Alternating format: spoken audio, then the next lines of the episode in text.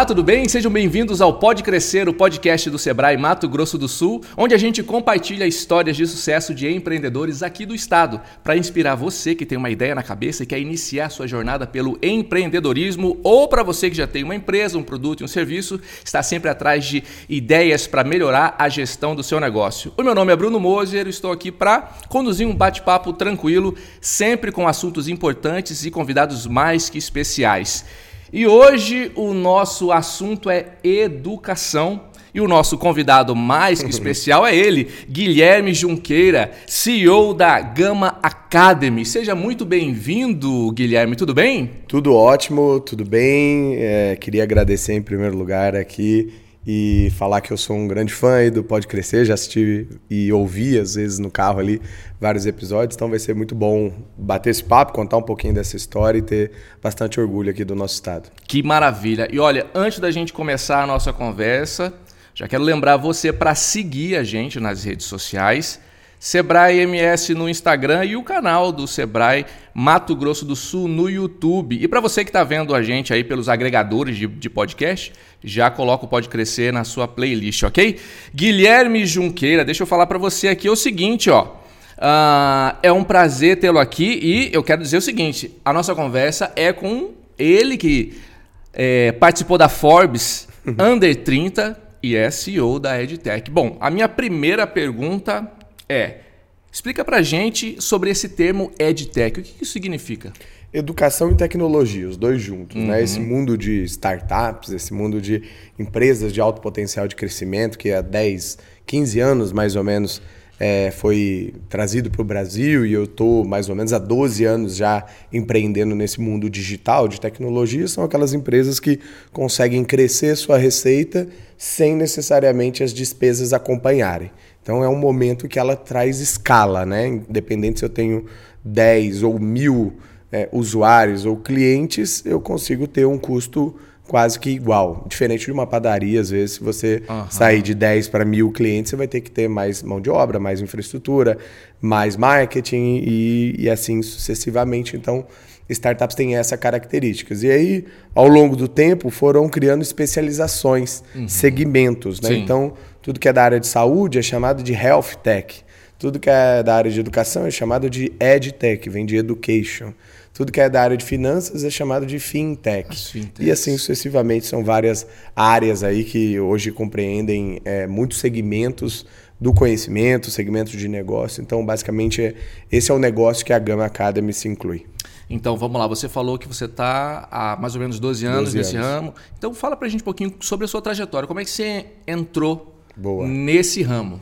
Bom, sou um bom campograndense, uhum. nascido e criado na Mata do Jacinto. Tomando né? tereré todo dia. Tomando tereré, tá chipa e sopa paraguaia. é, sou filho de uma mãe solteira, guerreira, que sempre acreditou que educação e trabalho muda a vida das pessoas e foi isso que ela proporcionou para mim ali. É, e também todas as suas habilidades ali de vendas, de comunicação também foram um pouco do que foi passado para mim. Com 14 anos eu começo então a, a trabalhar muito para ajudar ela ali em casa. É, fui trabalhar no Ceasa com um amigo que era da minha sala, eu era bolsista em escola particular e uhum. tinha um amigo que era um dos filhos do dono de alguma banca lá de tomate no Ceasa e ia lá 4 horas da manhã trabalhar para ajudar a comprar os remédios para varizes da minha mãe. E quando ela descobriu, ela meio que ficou incomodada, porque ralava tudo, né? Então Sim.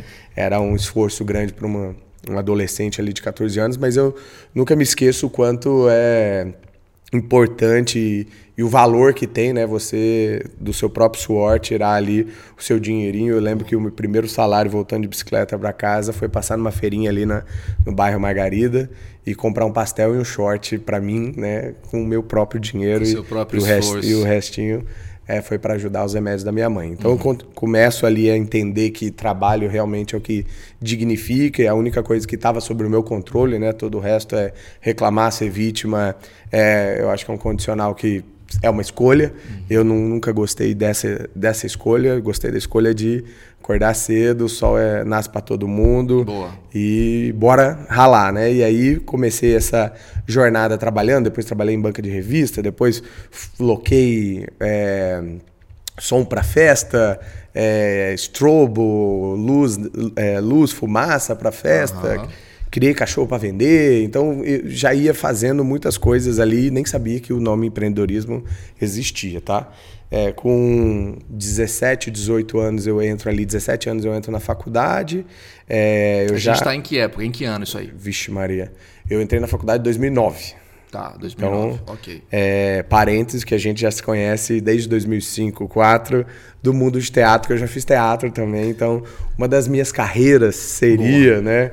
Ou eu ia empreender. Calma, calma, calma, que ia... o mundo ainda vai, vai ter essa oportunidade. Então, foi bom você falar porque eu lembrei da, da época. Então, Isso. Então, 2009 eu entro na UCDB, administração, uhum. fiz ADM lá e no primeiro, primeiro mês eu consegui também é, um, um, estágio na UCDB.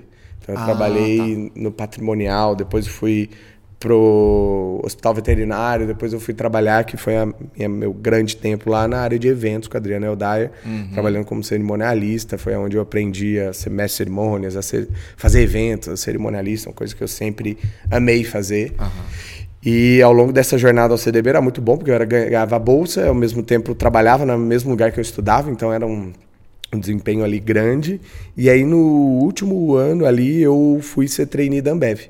E aí. É, aqui? É, aqui, uhum. mas fui para São Paulo, porque é, é um programa nacional, né? Sim. né?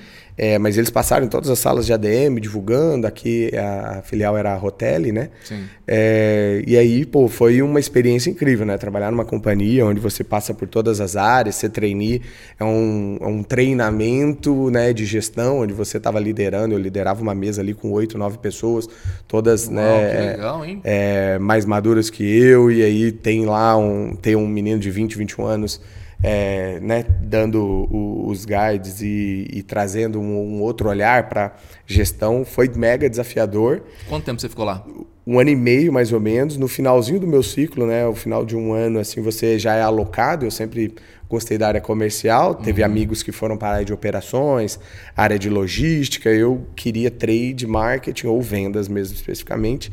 E aí foi neste momento que a mosquinha do empreendedorismo me picou. Ixi. Eu já namorava. Uhum. O meu sogro, é, na época, estava afastado e pelo INSS e me procurando alguma outra fonte de renda.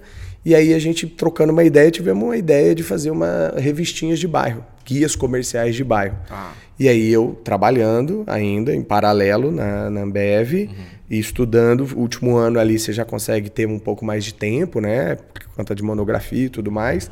Eu já emendei uma pós logo no final do. Peraí, o trainee foi no mesmo período da faculdade? Da faculdade, no que último legal, ano. Então eu consegui estudar e já fazer o trainee. E aí quando estava chegando no finalzinho que eu é, consegui esse, esse outro né, side job, o, o, o trabalho paralelo que depois uhum. virou o trabalho principal, que é foi empreender, foi abrir a, a Clique Bairro. Então a gente tocou ali dois, três meses, o negócio começou a dar muito certo, né? Vendia espaços para empresas Peraí, eu lembro disso comerciais. Aí. Eu é, lembro disso aí. É, então foi, foi, foi bem distribuído, digamos é, assim. Não vou falar famoso, mas é, a gente fazia um, um, guia comercial por bairro. Então você tinha lá o Caranda Bosque, você tinha ali seminários, você tinha o Jardim dos Estados, você tinha Copa Rádio, enfim. Então, cada um a gente fazia ali aquela, aquele esqueleto, ia vender para os comércios locais. Tinha padaria, farmácia, uhum. que colocava uma espécie de cartão de visita ali naquele, uma mesma arte de um cartão de visita Sim. naquele guia. A gente é, imprimia 5, 10 mil e distribuía nas casas. No segundo mês, ele me chama, o Alexandre, e fala cara, o negócio tá dando certo e não dá pra gente fazer em paralelo. Ou você vem pra cá ou a gente vai ter que contratar outra pessoa. E aí eu Eita. saio da Ambev pra, pra ir viver esse sonho de abrir CNPJ, que a gente nem tinha, uhum. de emitir nota, de ter os primeiros funcionários e tudo mais, e começar de fato. Fui lá no Sebrae pedir ajuda, o que, que, que é esse negócio de empreender de fato. E aí, ao longo de dois anos, a gente construiu essa, essa empresa que foi para cinco estados aqui, cinco municípios aqui de Mato Grosso do Sul. Uhum. A gente permeou aqui, eu acho que mais de 30 bairros, né? Contando as aglomerações, Aero Rancho 1, 2, 3, tinha um grande guia lá.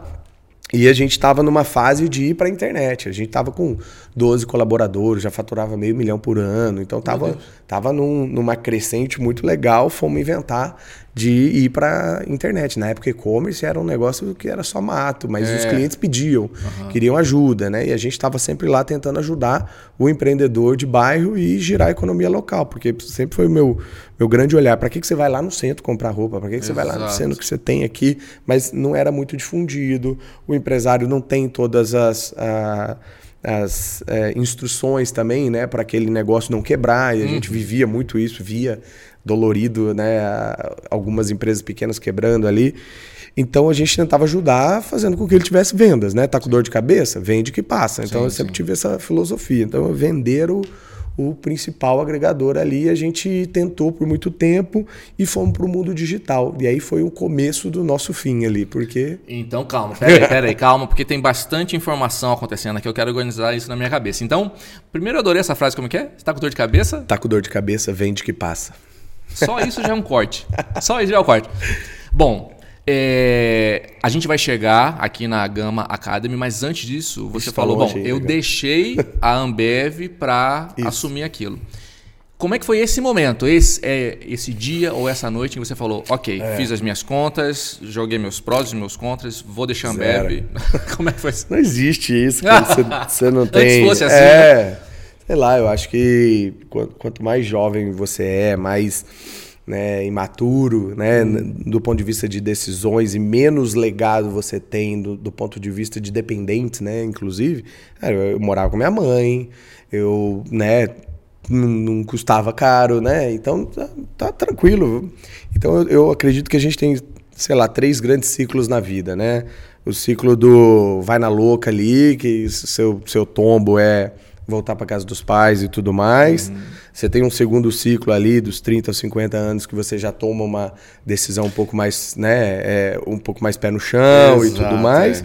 E depois você tem só aquela aquela aquele reagrupar, né, depois dos 50, que é eu vou fazer o que eu sou bom, eu vou é, só nutrir ali as minhas relações, ser vou, ser, né, pai, enfim, então eu acho que essa primeira grande fase que você é meio, né, vida louca, é, talvez foi o que fez eu tomar essa decisão. Não me arrependo de maneira nenhuma. Poderia ter construído uma carreira que tem trainees hoje que fizeram, são ou meus calouros ou meus veteranos sim, sim. lá que estão é, numa, né, num cargo lá de diretor, vice-presidente na própria companhia, fizeram um legado muito legal.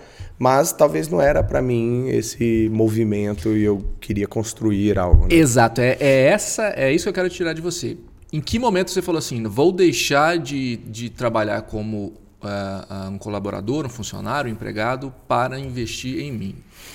Tá. É, foi o um momento que, que, que te decidiu? Primeiro, assim, eu acho que quando você vai testando essas oportunidades, tem pessoas boas, você para de ficar pensando só no o que você vai fazer, e sim no com quem hum. você vai fazer. E ali nesse primeiro momento, pô, o o Alexandre, meu sócio na época, que na época era meu sogro, é, e depois, né, não, não, namorava mais a filhada dele, então continuamos amigos. Depois ele virou meu padrinho de casamento. Eu sou, né, cupido do, do, do casamento deles. Então, assim, relações que vão para o resto da vida, porque eu acredito que a, a vida é sobre pessoas, não é sobre CNPJ, não é sobre negócios. Então, é, essas primeiras escolhas já dizem muito, sabe, sobre quem a gente deve seguir. Então, aquele momento, não é que na Ambev não tinha né, boas pessoas, pelo contrário, bons professores, bons líderes, bons amigos até hoje, mas ali estava é, pingando na, na minha frente uma oportunidade. Eu sempre acreditei que pior do que tomar uma decisão errada é não tomar uma decisão. Não tomar. E aí, se eu ficasse postergando, ali eu tinha algo que poderia ser aquele meu negócio. Eu estava naquela fase na faculdade de é, beber água na fonte de tudo que era sobre empreendedorismo, sabe? Sebrae, Endeavor, administradores.com, já estava escrevendo sobre isso. Então, eu via aflorar aquele empreendedor que era tudo meio que imaturo ali na adolescência, agora tendo a possibilidade efetiva de criar uma companhia, de criar uma empresa. Ainda sem saber muito do, do que isso se tratava. Mas a gente era bom em vender e fazer a diferença, entregar um propósito bom para aqueles pequenos negócios. Então, Pô, se a oportunidade está te dizendo, e por mais que seja difícil, por mais que você abra a mão de um salário é, bom, de uma estabilidade, no meu, no, meu, no meu caso, como era comercial, tinha comissão. Uhum. Então, pô, é você trocar, né? Mas, novamente, qual que é o, as suas perdas suportáveis? Naquele momento, as minhas perdas era só, tipo, se não, se não der certo, eu volto, arrumo outro emprego, tenho um currículo legal, estou estudando ainda, estou jovem, então vamos lá e vamos tentar. Tem um, tem um caráter também de, de acreditar em si mesmo aqui nessa sua fala que é fundamental e que a gente é, percebe a gente percebe muito nos empreendedores mesmo, né? É. É, esses que têm uma trajetória que a priori podem parecer mais fácil, essas que você tem que, mas tem sempre essa coisa do eu sei o que eu quero e confio em mim, né? Uhum. Voltemos aqui à nossa história. Então você estava lá no Ceasa 14 anos. Depois de faculdade, revista, trainee, tava lá na Ambev maravilhosamente, decidiu apostar e deu certo também. E aí você tava migrando para a internet. Vamos daí. É, o deu certo também neste, nesta fase, a gente estava crescendo e é aquela hora que a autoconfiança atrapalha hum. e não ajuda. É, porque a autoconfiança ela é muito boa para o início, né? A coragem de saltar, o, o, o assumir risco, ou pensar o lado positivo e não só ser aquela pessoa negativa, né, pessimista e tudo mais. Então isso sempre teve uma, um lado muito forte em mim.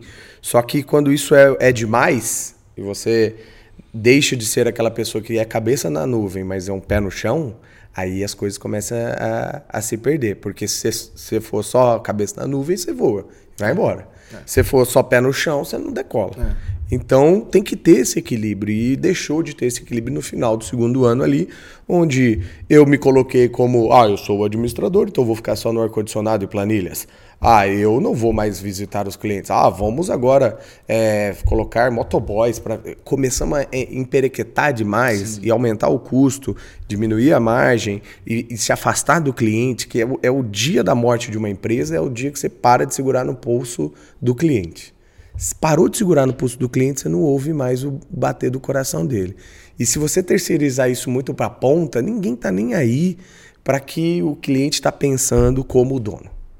Né? Então, ah, tem pessoas que importam, tem processos para fazer isso? Tem. Mas se o dono é, realmente não ligar mais, só se for uma franquia, sei lá, que tem processos que fazem isso, mas a franquia só é boa para o franqueador. Né? E a gente sabe isso. Então, eu deixei de segurar no pulso do cliente. Meu sócio deixou de segurar no pulso do cliente. A gente contratou um diretor de vendas que liderava outros. A gente comprou um concorrente. Eu me senti o Chaves com sanduíche de presunto aquele dia, sabe? Hum. Comprei um concorrente, Zaz, olha que legal. Pô, muito legal. Não, né? Foi uma, uma série de consequências e tomadas de decisões ruins, que foi formando uma bola de neve, a gente se aproximando do banco. Você ter ideia, a nossa gerente cobrava tanta taxa, tanto imposto da gente, tanta tantas é, cobranças ali que o nome dela era Natasha. Ou seja, de tanta taxa que cobrava. Você tem ideia. E a gente tinha Juro pra você. É, não vou dar o sobrenome aqui, vocês não vocês é, vão achar é, ela não, aí no Orkut. Mas o Natasha e, já, deletar ela. Já tá certinho, a piada já mas, tá boa. Mas é, era muito isso, assim, inocência, não ter aptidão pro financeiro. Eu sempre acreditei que a gente tem que ter as nossas fortalezas e as nossas fraquezas muito bem mapeadas e distribuídas em, em um equilíbrio societário que traga multidisciplinaridade, né? Então, se eu sou ruim em finanças, eu tenho que ter alguém que é bom em finanças. É. Então, pô, as kryptonitas e os Red Bulls, né? Então, o kryptonita é o que te deixa fraco, é o que faz o Superman perder, perder a força. Então, eu sei que financeiro não é o meu minha grande fortaleza. Então, o que, que eu precisava fazer? Trazer alguém que tem no financeiro o seu Red Bull, que é o que dá asas, né? O que Exato. gosta de fazer. Incrivelmente, existem essas pessoas que gostam de fazer planilha, de fazer processo, de fazer a coisinha ali que é, é mais meticulosa eu, e menos comunicação, sabe? Eu gosto de planilha. Então, você é um, um, é. um bicho esquisito, é, que gosta de falar é, e gosta é, de fazer coisa chata. Então, é, é, é, é um pouco dessa. Hoje eu consigo ver, né?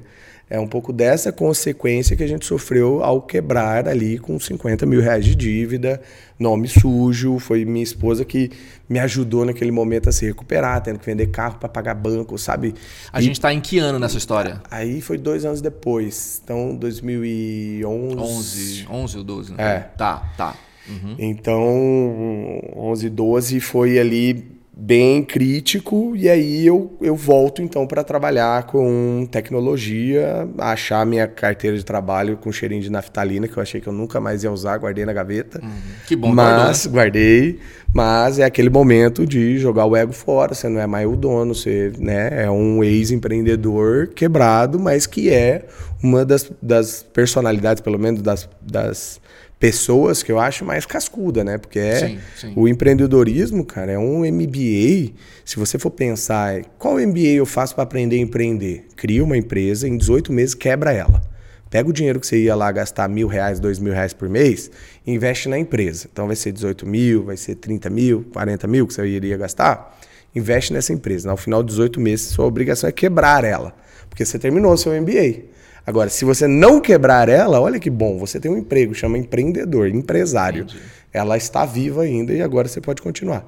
Por quê? Ao longo desses 18 meses você vai ter matérias muito legais chamadas vendas, marketing, gestão de pessoas, operações, logística, comercial, Tarifa de banco. Tarifa de banco, finanças, enfim. Então, todos os módulos que você teria numa educação formal, você viveu. Uhum. Então, foi o meu grande MBA e eu acho que foi mais barato que fazer um, um outro MBA e talvez eu aprendi mais. Então, eu, eu levo isso como uma, um grande aprendizado. Saio dali, vou trabalhar na Cigan, vendendo ERP, que é os sistemas de gestão. Conheço, então, o mundo de tecnologia, vejo o impacto de software, conheço uma espécie muito rara chamada programadores, que, pô, eles são legais, eles conversam, eles comem, têm namorada, é. e, e, eu não conhecia esse mundo. Eles, são, eles ficam intocadinhos, né? Não, é, é, não é só Star Wars café, Star Wars café. Eu achava que era assim, mas não é.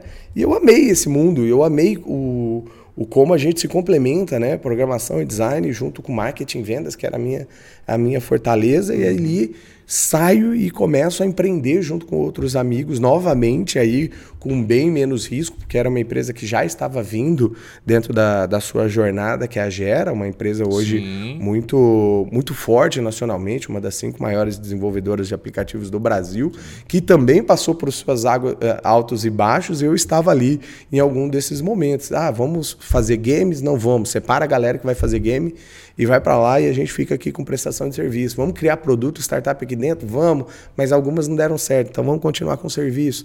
Vamos só fazer web ou vamos fazer aplicativo?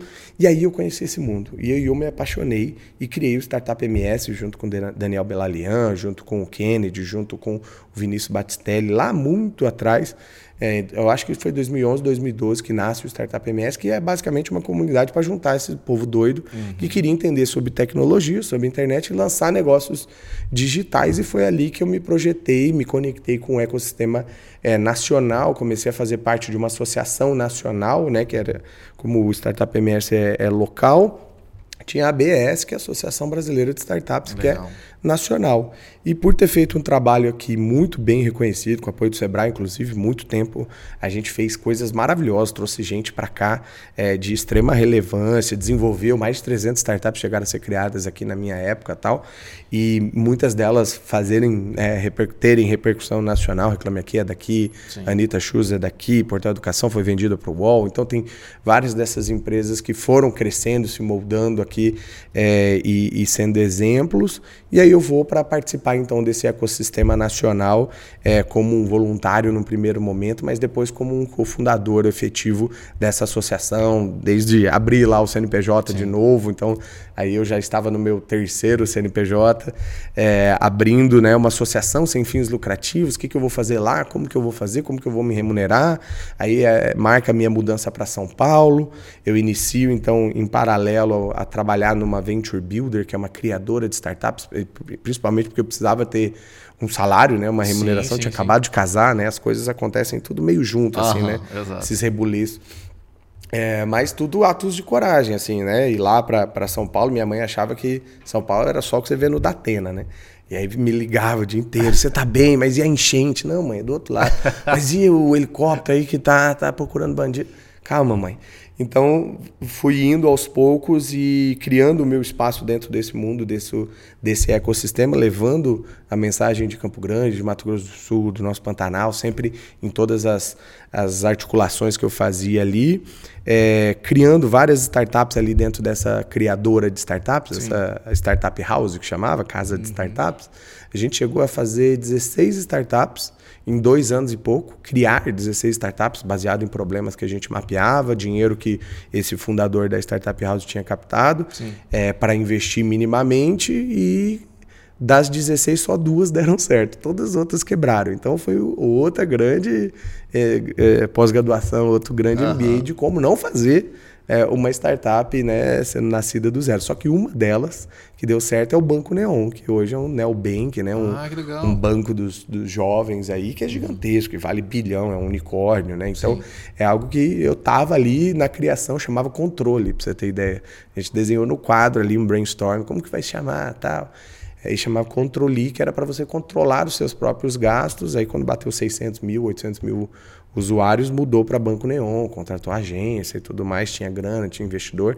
Aí foi seguir o seu caminho. Nunca gostei muito da área financeira, era meu, meu calcanhar de Aquiles. Uhum. É, e naquele momento eu já sabia que eu queria trabalhar com alguma coisa relacionada à educação, mas fui trabalhar com a própria ABS, o ecossistema, e ali ela já tinha um outro porte já conseguia ter uma remuneração que vinha do meu próprio esforço, né? Fazer evento, fazer venda de cota, patrocínio e tudo mais, e aí já tinha uma estrutura mínima e eu consegui, no, ao longo de dois, três anos ali, deixar uma, uma estrutura de quase 30 pessoas, uma estrutura Entendi. de milhões ali no caixa para que ela possa se sustentar. Criei o principal evento para startups do, da América Latina, né? que chama Case, uhum. Conferência Anual de Startups e Empreendedorismo, um negócio grande, deixando aquele legado ali. Foi ali que veio a primeira faisquinha lá para criar a Gama. Depois. A Gama Academy.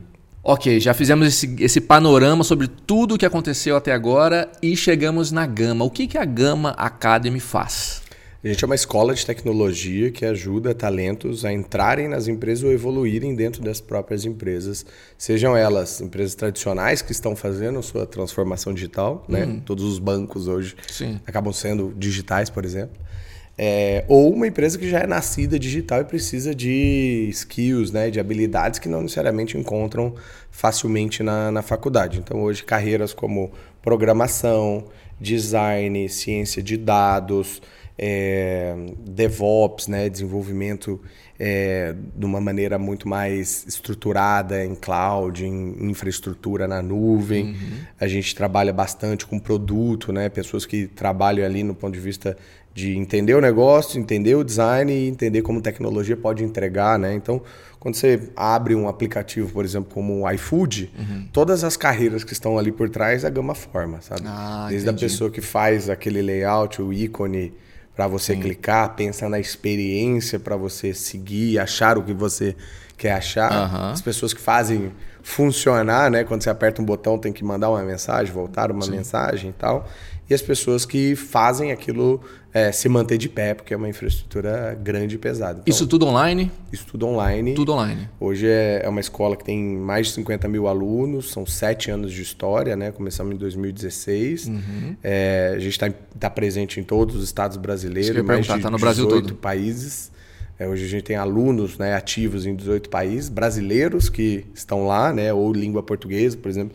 A gente tem alunos da Angola, alunos de Puxa, língua portuguesa, legal. mas que é, estudam online, de, seja em turmas síncronas, né, que é uhum. aula ao vivo online, ou aulas é, dentro da nossa plataforma lá, que tem mais de 80 cursos lá para as pessoas é, poderem acessar, se desenvolverem, fazer atividade prática, trabalho e depois testarem né, se elas estão boas tecnicamente para aplicar para as empresas. Hoje são 800 clientes, gama, é, grandes empresas, desde Magalu, Itaú, é, Accenture, tudo que você pensar aí, é, BASF, KPMG, grandes empresas são nossas clientes que ou elas estão lá desenvolvendo seus colaboradores, é, como é o caso da Embraer, por exemplo, ou estão recrutando pessoas de fora, como é o caso do Ipiranga, por exemplo, que a gente ajuda elas a conversar com esse público, atrair esse público, formar esse público e depois empregar esse público dentro da empresa. Essa é a minha pergunta. Como é que está o mercado, como é que você percebe o mercado digital em Mato Grosso do Sul, primeiramente, e no Brasil, de uma certa forma? A gente está bem? Está legal? o, a minha comparação, eu acho que dos últimos 10 anos sempre foi muito forte aqui. É, Campo Grande, Mato Grosso do Sul como um todo, tem uma grande força no mundo de tecnologia. Uhum.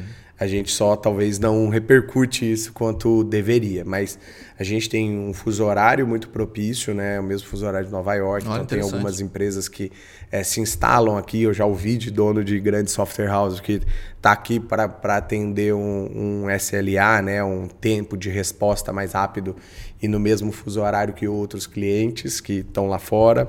A gente tem uma força de, de talentos aqui, um pool de talentos muito grande. Depois desse modelo da pandemia, do trabalho remoto, isso ficou mais evidente. Muita é. gente de Campo Grande continua agora em Campo Grande, mas trabalhando para grandes empresas é, de tecnologia, muito por conta da própria federal, institutos federais que tem aqui, o movimento de startups que acaba moldando e, e dando essa possibilidade para as pessoas seguirem carreiras em tecnologia. Então, Mato Grosso do Sul é como se a gente tivesse aqui a é, a tecnologia, as habilidades de Israel, mas com o preço da Índia, por exemplo, que é uma hora muito mais barata, por exemplo, comparado com ah. os Estados Unidos, tal. Então, hoje, né, na, no mundo de terceirização de software, Mato Grosso do Sul está muito bem posicionado. Isso é uma grande vantagem competitiva. É, não só, não só no território nacional, mas no território global. Se a Sim. pessoa tem inglês, por exemplo, ela pode estar aqui num custo de vida muito mais baixo que São Paulo, por exemplo, uma qualidade de vida espetacular que a gente sabe, a Arara do seu lado aqui, é, mas é, ganhando às vezes em dólar, ganhando em é. euro. Então, isso é algo que é muito positivo do ponto de vista de, de desenvolvimento de carreira.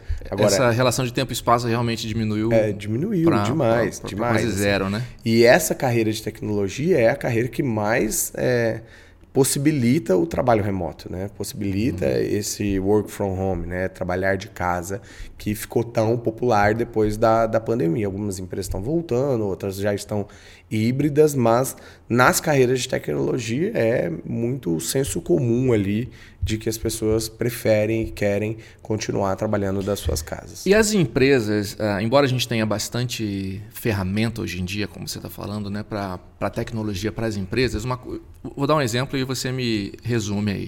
Uh, as redes sociais elas têm uma dinamicidade, uma fluidez de, de atualização é, que você precisa realmente estar tá disposto a trabalhar com aquilo para você entender. Sim. As empresas estão sabendo utilizar a tecnologia hoje em dia?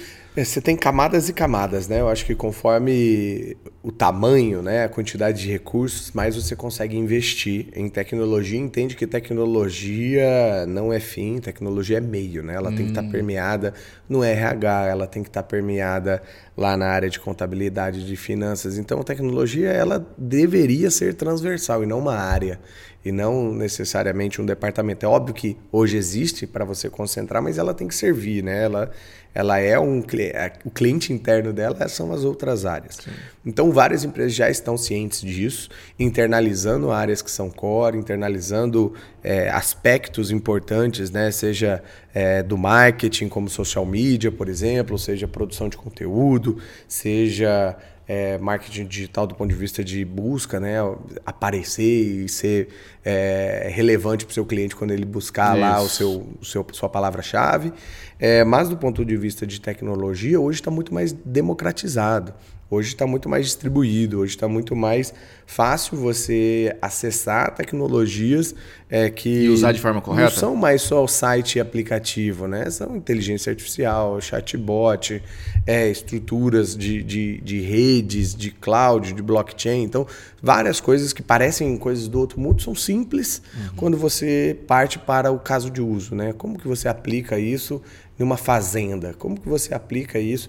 Então, basta né, o empresário, o empreendedor querer buscar, querer inovar, querer sair dessa zona de conforto. Porque se você tem uma ótica, se você tem uma padaria, se você tem uma fazenda, você tem, sei lá, um, um estúdio de áudio e vídeo, você pode estar tá é, dentro da, da ponta da excelência, pagando muito menos do que foi há uh, 10 anos atrás, se você quisesse usar a tecnologia. Então, a tecnologia não é esse bicho de sete cabeças, e sim, algumas empresas estão é, sabendo usar. Só que o grande desafio é que é muito mais fácil lavar uma escadaria de cima para baixo hum. do que de baixo para cima.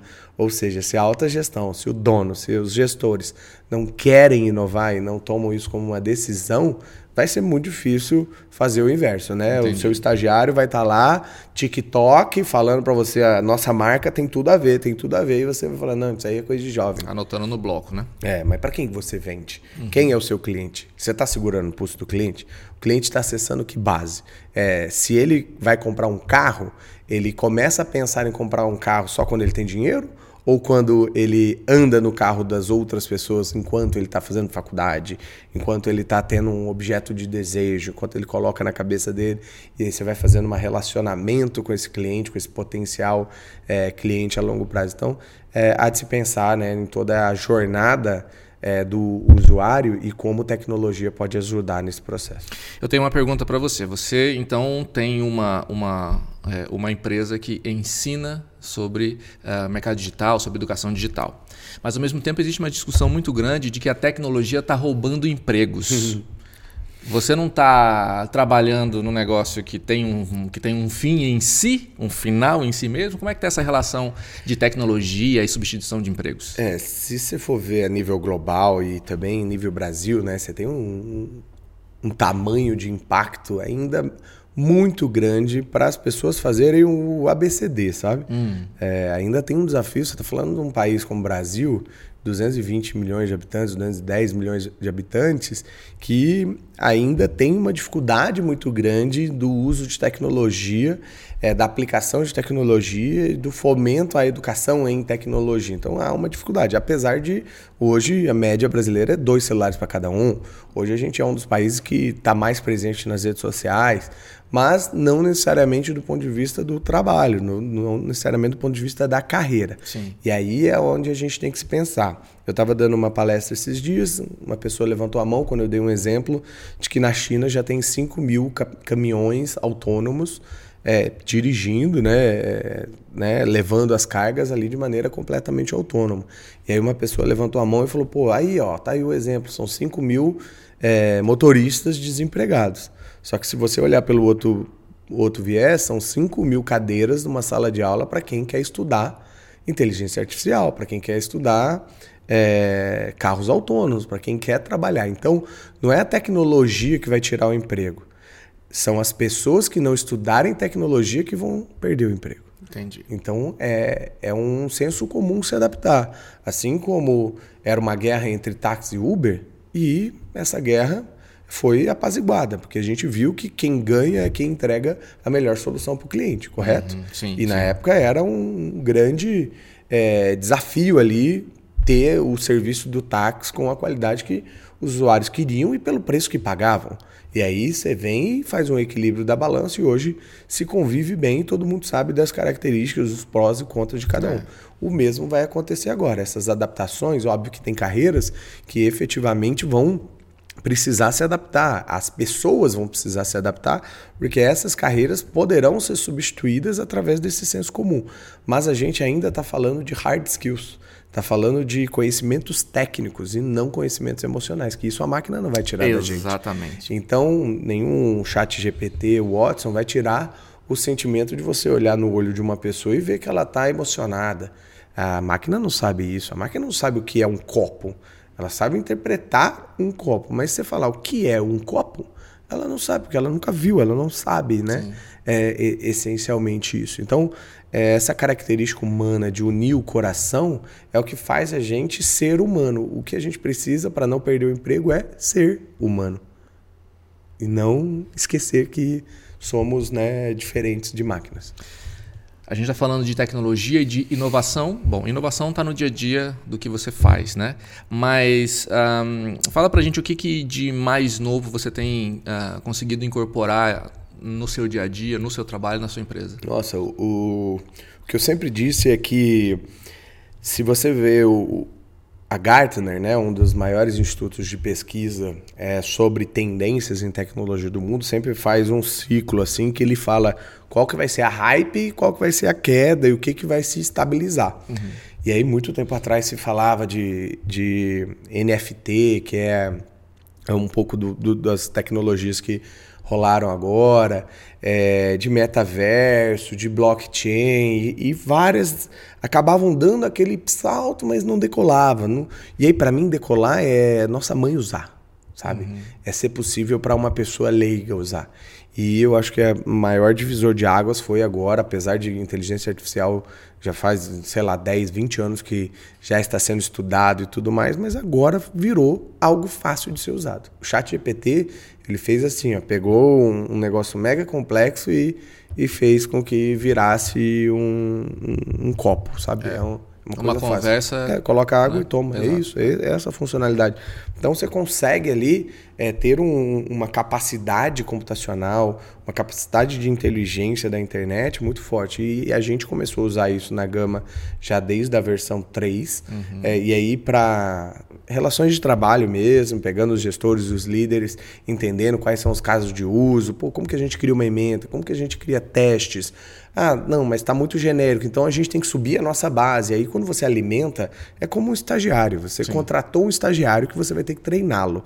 Hoje eu falo que a gente já tem uma inteligência artificial já um pouco mais sênior porque a gente está treinando ele há algum tempo, dando as informações, dando a base, dando dados, dando análise, dando inputs que você realmente está treinando essa pessoa e está fazendo o conhecimento dela ser maior. Logo, a resposta para suas perguntas vai ser maior. Melhor, mais precisa. E esse né? jogo ganha quem fizer as melhores perguntas. Porque as melhores respostas dependem das melhores das perguntas. melhores perguntas. Então a gente está usando muito isso para dia a dia, para processo de trabalho, para automação, para integração, para chat, para coisas que é, demoravam muito tempo para a gente fazer. A gente tinha a base da internet para utilizar. E do outro lado é assistência ao aluno, né? Como que a gente consegue dar ferramentas e, e ajudar ele a ter um copiloto na hora de estudar, na hora de fazer um código e ver o que está errado, na hora de fazer um código e não precisar recriar algo que já está meio que pronto e, e forçar com que é, o pensamento analítico, o pensamento crítico, o raciocínio lógico seja o protagonista e não as tarefas árduas e o mais do mesmo, né? Que acabam levando muito tempo. Então, se a gente consegue salvar tempo do aluno, do profissional, ao fazer coisas muito operacionais, a gente ganha tempo a fazer coisas mais estratégicas. É, e eu acho que é para isso que a tecnologia está aí. Exato. Guilherme, e onde é que o Sebrae entra na sua história aí? Ah, eu sempre fui um, um, um grande aluno do Sebrae do ponto de vista de conteúdo, né? na parte da, da faculdade ali, a gente tinha muitas coisas relacionadas a, a, empreendedorismo, mas ainda só sobre plano de negócios e faltava alguma coisa sobre ideação. E eu achei na época um livrinho do, do Sebrae sobre ideias de negócio, que era mais mil ideias de negócio. Olha que legal. E eu comecei a ler, catalogar aquilo lá, e depois o Sebrae transformou aquilo em uma base digital, que eu acho que até hoje tem. E aí você consegue encontrar ali uma base de quase que plano de negócio pronto é, para fazer isso. Isso me deu tanta paixão que eu entrei na empresa júnior da faculdade por conta do Sebrae. Porque eu falei, eu, eu gostaria de fazer isso de uma maneira personalizada agora, né? Uhum. Pegar um cliente, fazer um plano de marketing, fazer um plano que vá para a execução para não morrer na gaveta, como todo plano de negócio às vezes acaba ficando lá. Então eu tive assessoria, eu tive ajuda é, do ponto de vista inspiracional. Depois, quando eu fui empreender, eu fui um dos que foi lá de maneira mais consultiva é, pegar né, é, informações, ser, participar das palestras, participar do, dos eventos. E depois, com o Startup MS, foi o maior parceiro que o Startup MS já teve é, através das feiras do empreendedor, viajei junto com o Sebrae para a Feira do Empreendedor em Dourados, tivemos stand lá. Que legal. Tivemos stand aqui no, no Albano Franco e sempre criando um canal de comunicação, porque naquela época o Sebrae não falava essa língua. E não era um problema para a gente, pelo contrário, pelo menos ele tinha o entendimento de que precisava ter.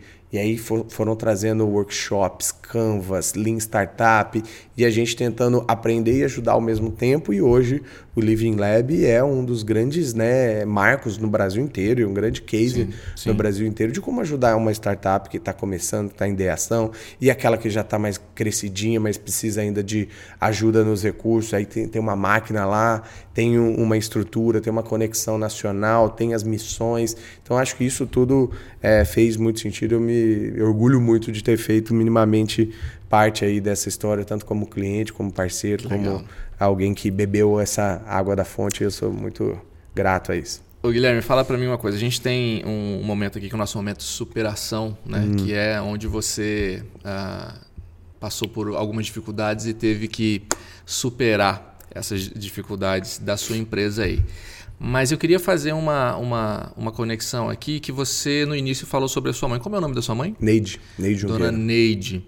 É, e tem uma história da sua mãe também, né? Que acho que a gente pode, nesse momento, é, fazer essa ligação dessa superação que ela é, é, te ensinou, as coisas que ela passou para você. Fala um pouquinho pra gente. Minha mãe é minha maior heroína, eu acho que quem me ensinou os valores da humildade, do trabalho, do esforço, da honestidade, né, de valorizar o outro, de sempre ser gentil e educado. Então, eu tive uma mãe que é, efetivamente lutou muito, né, para me sustentar, né? Tinha uma kitnet, filha, sou filho de mãe solteira, né? Conheci meu pai biológico e hoje eu tenho uma relação ótima, mas com 14 anos apenas, então até lá ela me criou vendendo revistinha da Avon, Natura, Hermes, Pierre Alexander, todos que você Tupperware, tudo que você quiser.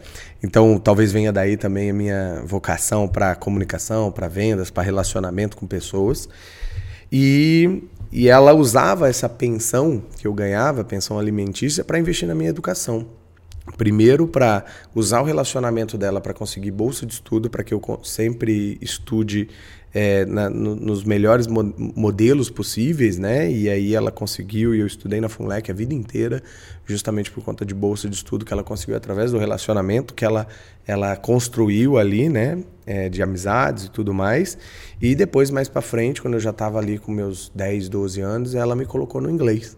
É, sabendo que isso seria uma coisa importante, nunca teve na família, né? Ela até então não era formada, uhum. é, não, não, não tinha terminado todos os estudos, mas sabia que inglês faria diferença em algum momento da minha vida e ela estava completamente certa. E eu pegava minha bicicletinha da Mato de Jacinto e até a Avenida Mato Grosso ali na era na época era o IASIG, né? Agora é CNA, se não me engano. É, fazer inglês e, e conviver com outro contexto, que eu acho que é uma, uma parte importante do desenvolvimento das pessoas também é, é ver outras sim, realidades, sim. né? Sair um pouco fora dessa bolha, não Isso. só para é, ter mais ambição de, de, de, ter uma vida melhor, mas também de, de conseguir é, fazer esse equilíbrio de realidades. E eu voltava e via ela lá com um sapatinho, uma rasteirinha quase furada, indo entregar produto com as varizes na perna lá, é, mas tentando sempre construiu um futuro melhor. Ela passou no concurso, depois virou funcionária pública da área da saúde, se aposentou. É, no meio desse processo, chega um dia e fala assim: Ó, oh, eu passei na faculdade. Falei, mas como que você nem me conta que você tinha feito vestibular? Enfim. Então, tem dois cursos muito importantes aí para a vida dela. Foi técnica de higiene dental, primeiro, fez dois anos lá de graduação. É, técnica e depois fez direito na UEMS e conseguiu é, é, o, bacharelado, né? Depois de muito, muito estudo. Então, é, é, ela é uma grande inspiração, né? Para quem aí está sofrendo e lidando com algum né, problema, saiba que nunca é tarde para você estudar e transformar sua vida. Nunca é tarde para você pedir perdão e perdoar quem é importante na sua vida. E nunca é tarde, inclusive, para você olhar para a sua vida, olhar que tem pessoas que talvez tenham maiores desafios, interpretar esse problema de uma outra maneira, sem sofrer tanto, confiar em você, ter um pouquinho de coragem, ir lá e trabalhar e fazer acontecer, porque você tem talento e todo mundo pode né, ter esse tipo de atitude, assim como minha grande guerreira Neide Junqueira teve. Pô, Guilherme, então que história, né, cara? A gente juntou dois quadros aqui, né? O quadro da superação e um quadro da inspiração também, Isso aí. não é? Então, eu queria nesse momento que você aproveitasse aqui para falar para a gente como é que a gente encontra você, como a gente encontra a Gama Academy e já deixar um recado aí para os nossos empreendedores, para quem é entusiasta do empreendedorismo e que de repente está querendo começar a sua jornada aí.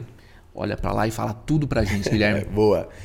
É, pode me achar no Instagram, arroba Gui Junqueira arroba Gama Academy também tá lá, o nosso site gama.academy, facinho também, todos os cursos disponíveis lá para vocês conhecerem um pouquinho.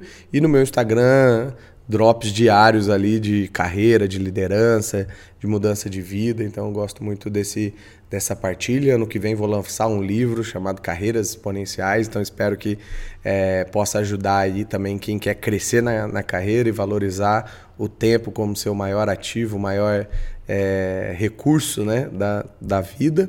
E agradecer a todos vocês aqui né, do, do Sebrae e, e é, poder recordar ali boas memórias junto com o Bruno. Exatamente. Então, parabéns pela sua trajetória, obrigado. te admiro demais e agradeço aí a todo o nosso papo.